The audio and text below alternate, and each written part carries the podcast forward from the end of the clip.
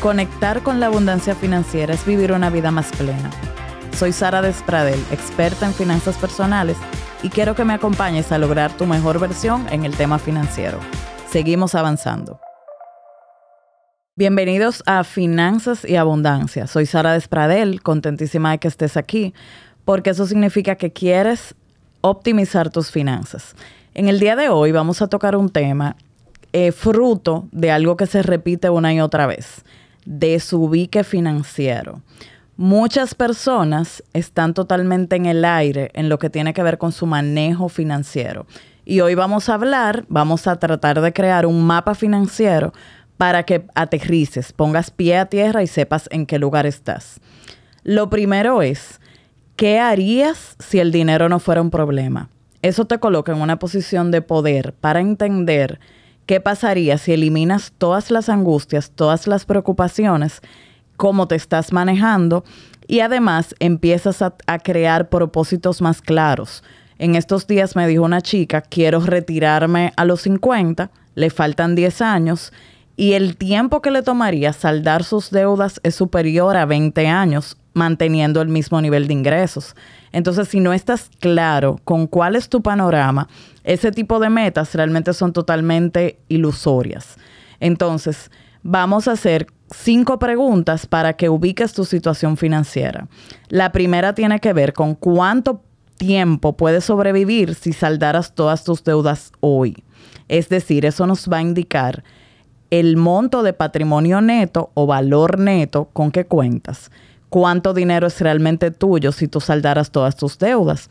Entonces, ¿cuál es la lógica? Disminuir todo lo que debes y aumentar todo lo que tienes, que son tus activos. Ahí empieza el tema de eficiencia financiera y entonces ubica un monto de punto de partida que vas a ir monitoreando mes a mes y que te vas a ir retando a evolucionar para entonces a partir de ahí decir, cuando logre tal cifra voy a tener totalmente libertad en términos financieros. Un punto muy importante, ¿qué tan estables son mis ingresos? Hay personas que tienen entradas variables y no saben realmente con cuánto cuentan para el próximo trimestre o que pueden tener un ingreso fuerte en un mes, en una temporada y pasarse dos o tres meses sin ingresos regulares.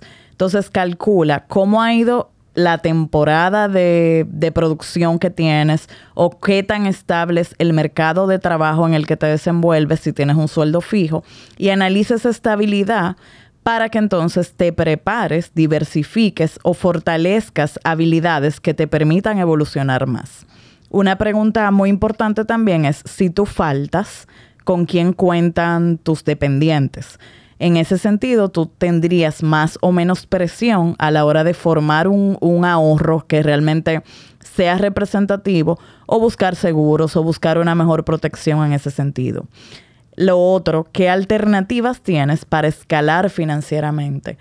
Así como hacemos un plan a la hora que queremos lograr una meta, por ejemplo, deportiva, quiero alcanzar X cantidad de kilómetros en, en X tiempo, o quiero lograr eh, conquistar tal cosa. Yo necesito financieramente irme retando para escalar, para evolucionar. Por lo menos yo te invito a que te retes a un 10% anual mejorar tu posición con relación al año anterior. Entonces, finalmente, vas a identificar en qué momento te quisieras retirar, con cuánto dinero y ¿Qué tiempo de cobertura te daría eso contemplando una edad, una edad estimada de vida? Es decir, si te quieres retirar a los 60, por ejemplo, ¿qué ahorro tú tendrías para que los 20 años que te cubre el, el estilo de vida que tú deseas vivir te permita llegar hasta los 80 con el fondo que tú vayas construyendo? Y la mayor lección con eso es que mientras más temprano empieces, más pronto vas a poder lograr eso o con menos presión. Si aún no tienes un plan de retiro definido, es el momento para que lo hagas porque mientras más joven lo inicies, mejor te va a ir. Seguimos avanzando.